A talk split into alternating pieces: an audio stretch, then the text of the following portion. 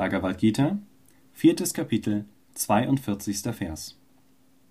Mit dem Schwert der Erkenntnis des Selbst mache daher deine Zweifel zunichte, die aus Unwissenheit entstanden sind und in deinem Herzen wohnen, und suche Zuflucht im Yoga.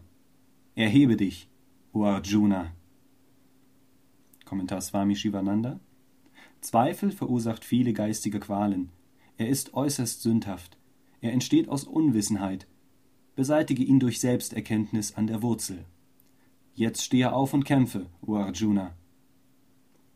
Dieses Kapitel wird Jnana Yoga, Abhyasa Yoga oder auch Jnana Karma Sannyasa Yoga genannt.